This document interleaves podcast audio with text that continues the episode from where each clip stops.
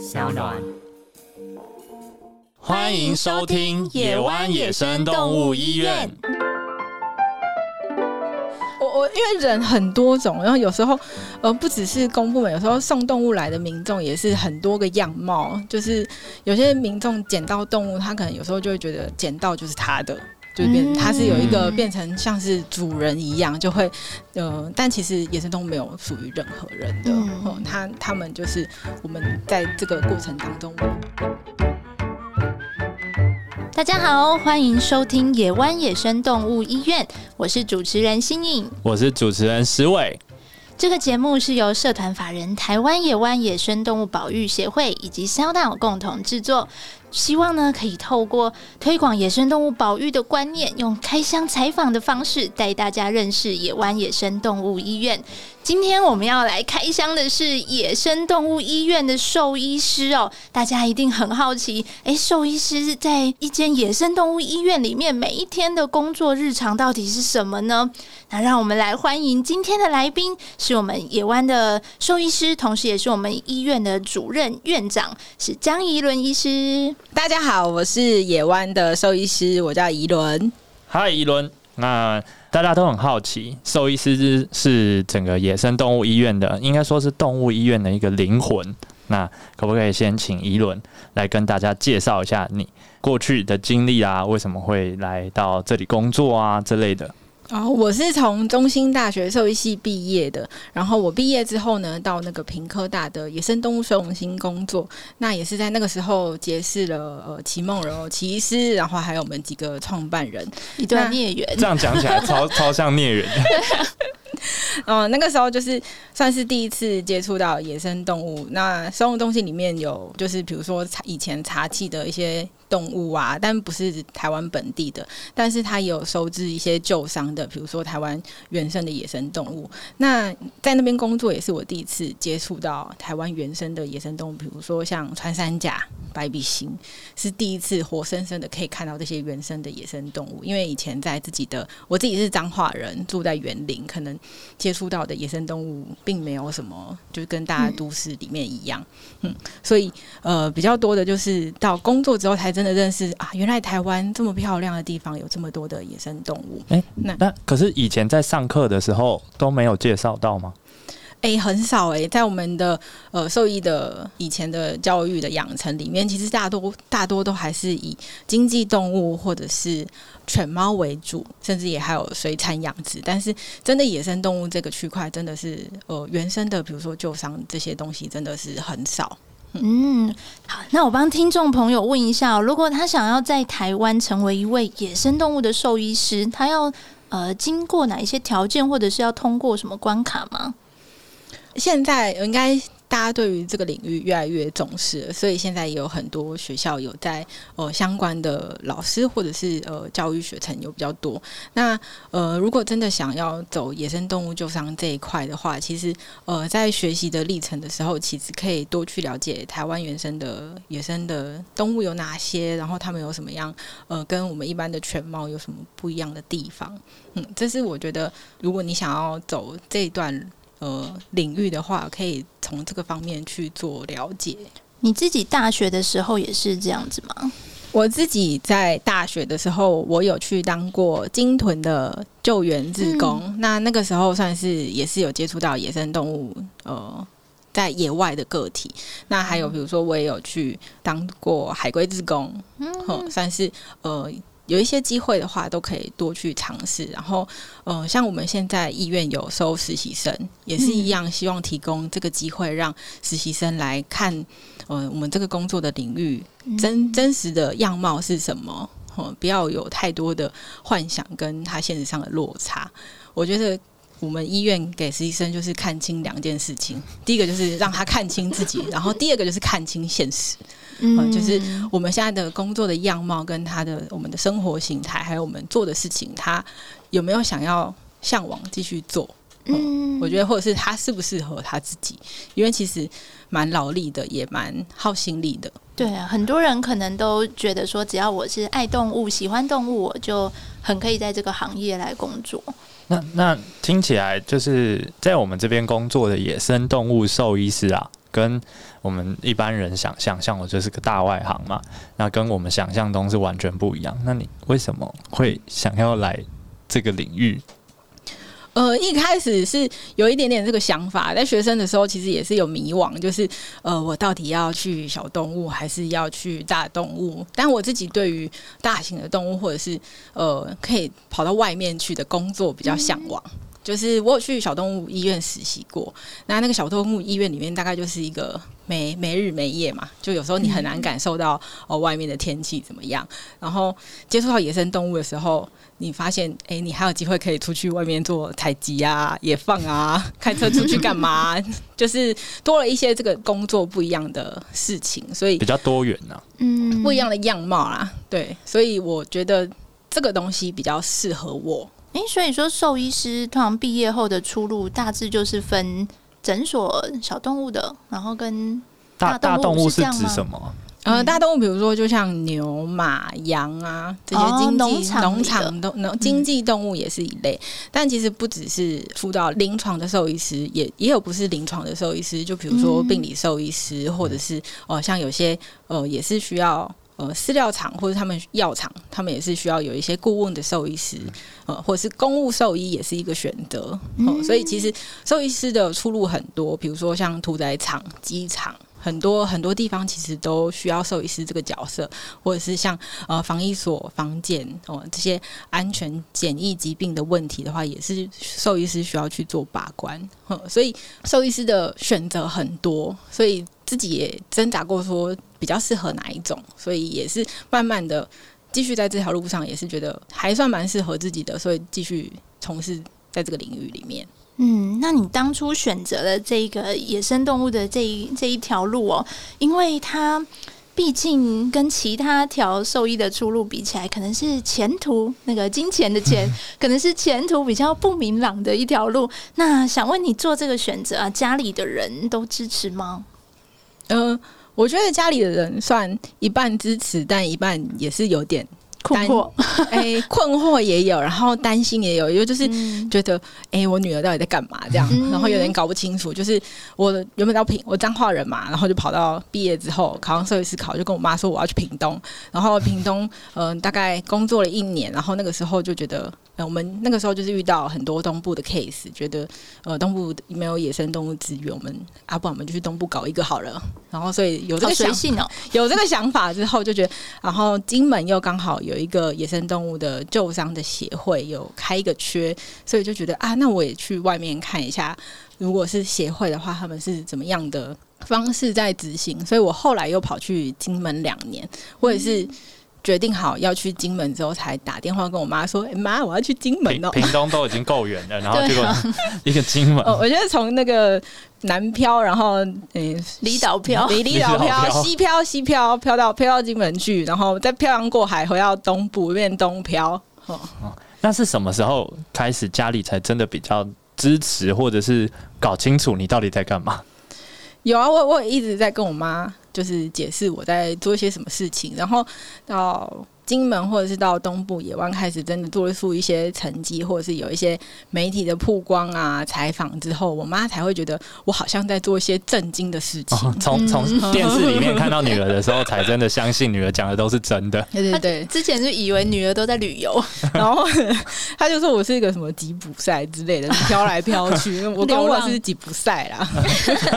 啊，好像妈妈会讲的话。对啊，然后呃，我妈就会一直就是他们。嗯，那一辈就会觉得要工作很稳定，然后不是像那种飘来飘去，或者是觉得是一个非盈利协会，是不是啊？会不会哪一天没有就倒了之类的？嗯，所以他会很担心的，一直要我考公务员。那到他可以真的放心下来，是他有来医院看过，然后我有跟他说，就是我有两个，我姐姐有两个小孩，就是我想要把这个环境。我有点像是情的啦，就是啊，我说这个工作是不希望他们之后只能在嗯书本上啊，或者照片上才能看到这些野生动物，要活跳跳的啊，所以我做的工作就是让这些动物继续活跳跳。嗯，哇，你这招也是很厉害耶！阿妈就会认同这样。当那那两个小孩长大之后就说要当兽医，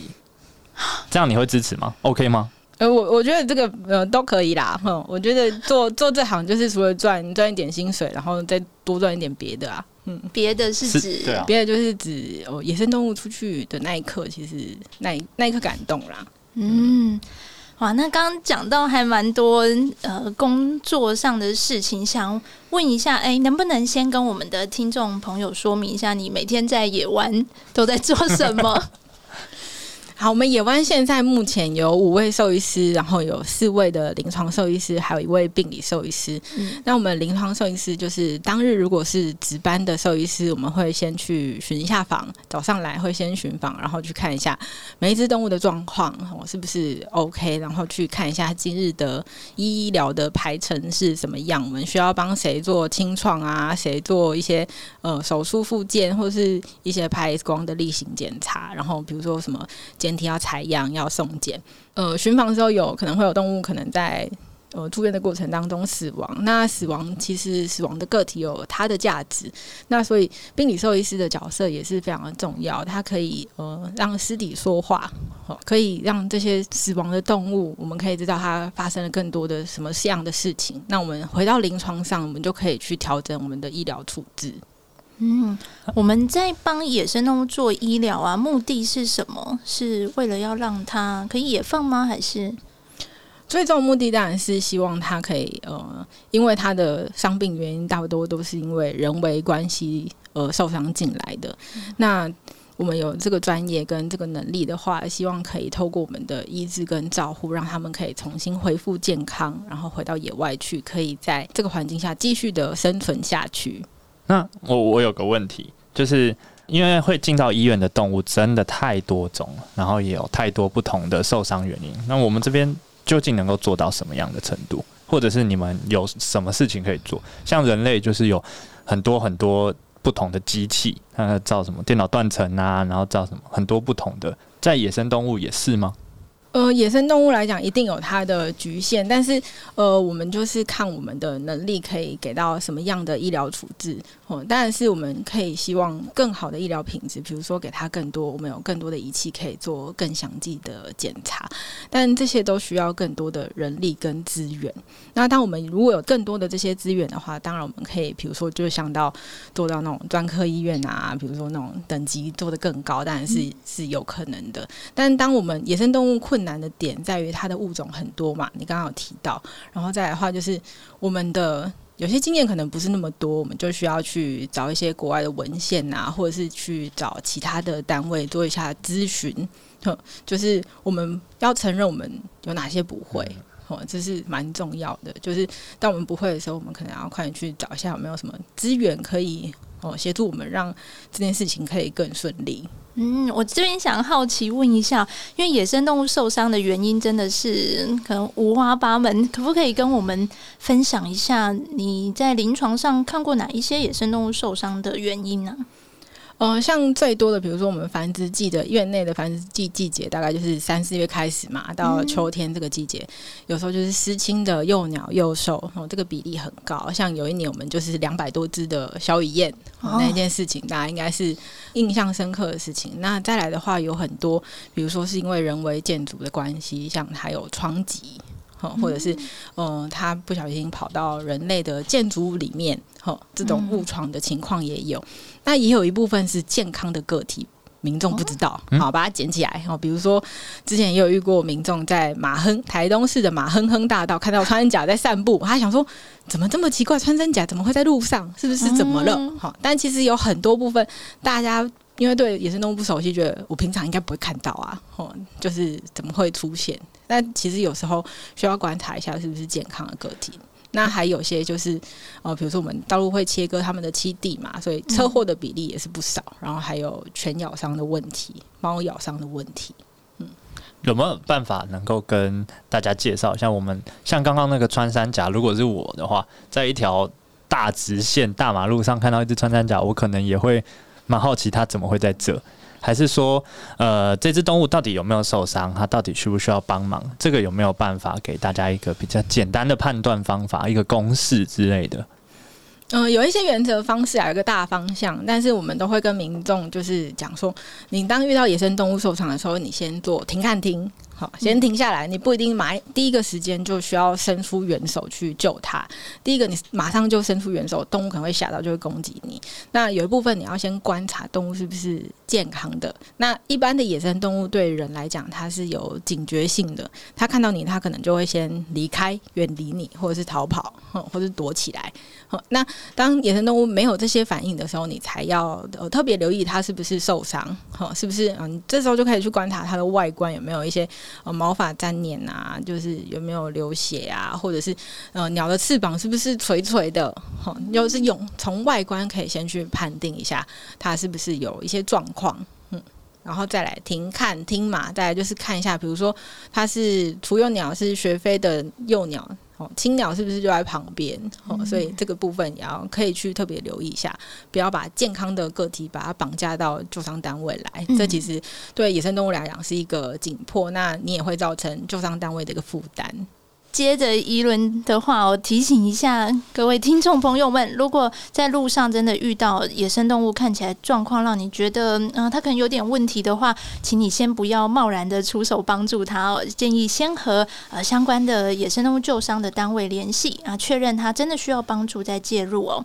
那我们把话题回到一轮在野湾这间医院的工作，我有一点想问一件事情哦，因为就我对一轮的认识，他。其实并没有只在野湾做兽医师的工作而已，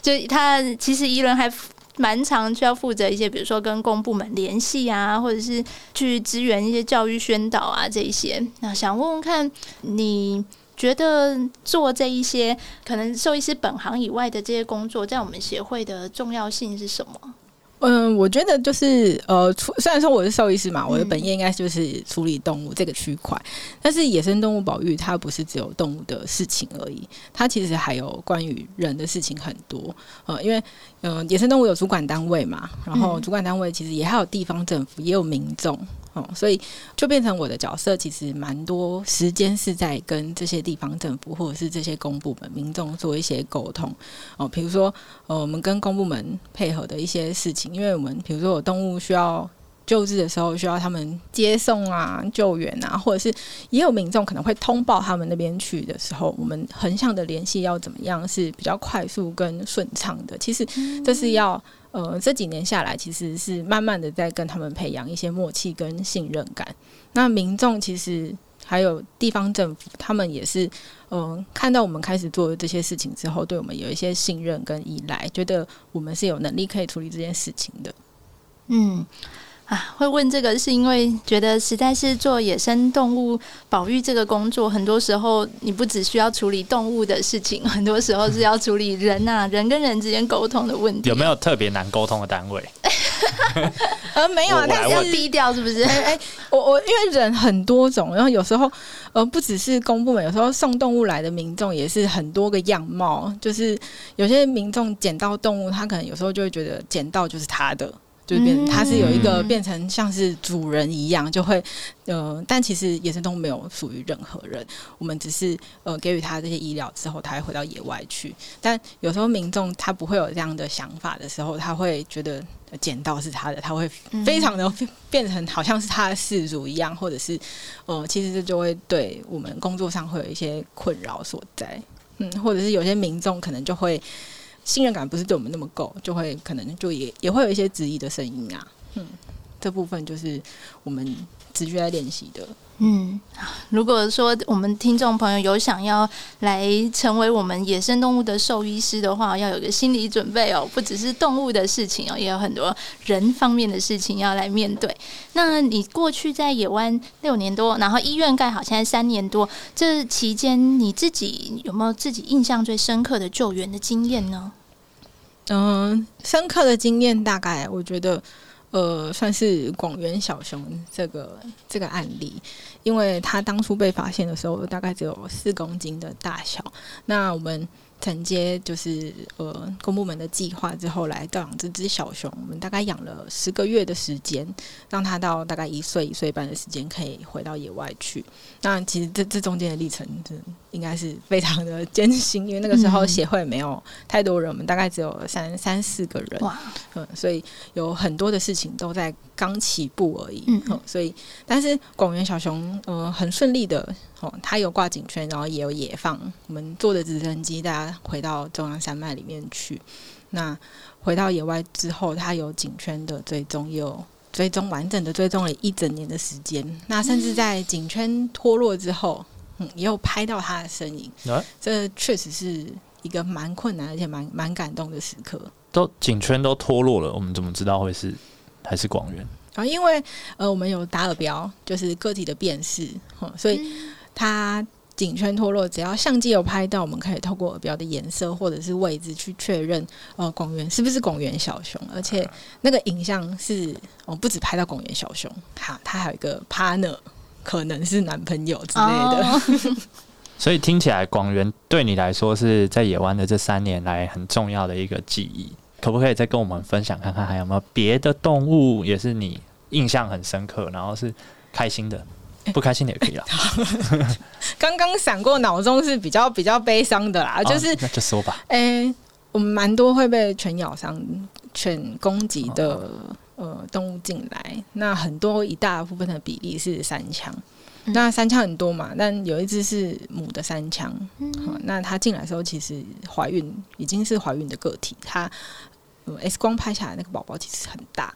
但是因为它被咬的情况太严重了，就是我们给它的医疗没有办法把它拉回来，那其实这时候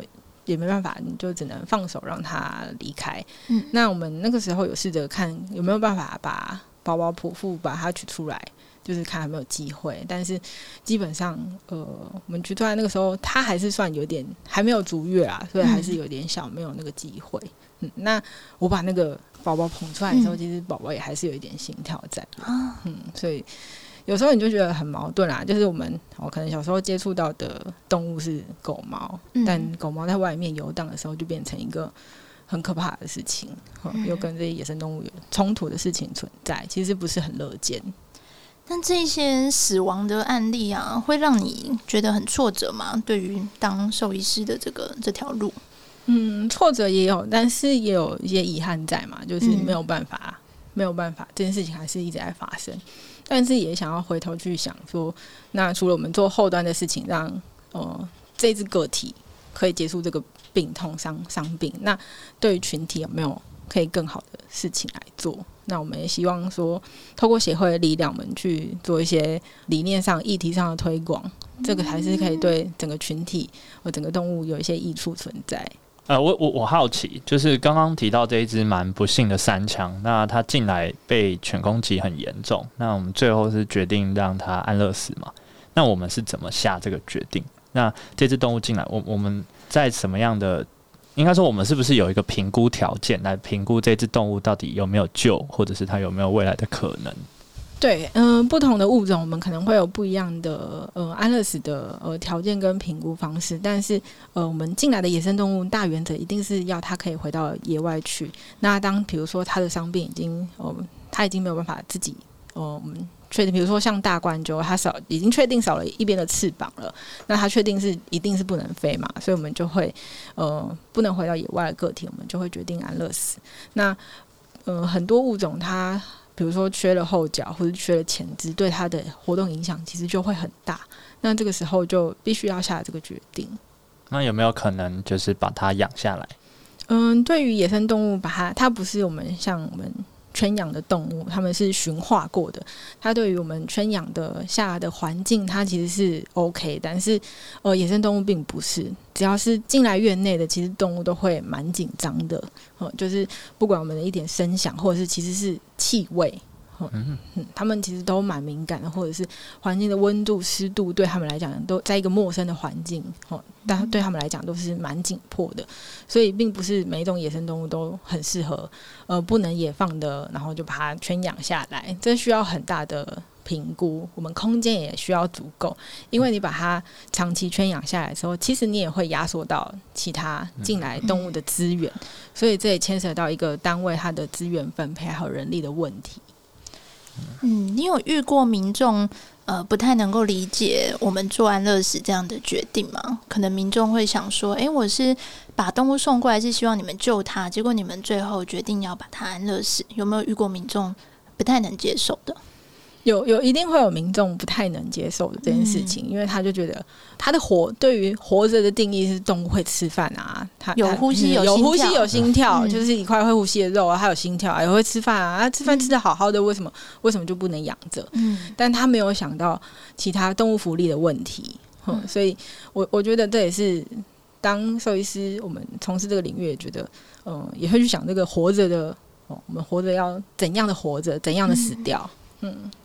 那我们在整个大环境下啦，因为你也在野生动物医疗这个领域算是呃有一点经验，你有没有感受到，无论是民众端、政府端，或者是我们自己，还有没有什么可以需要被改善，或者是需要推广的？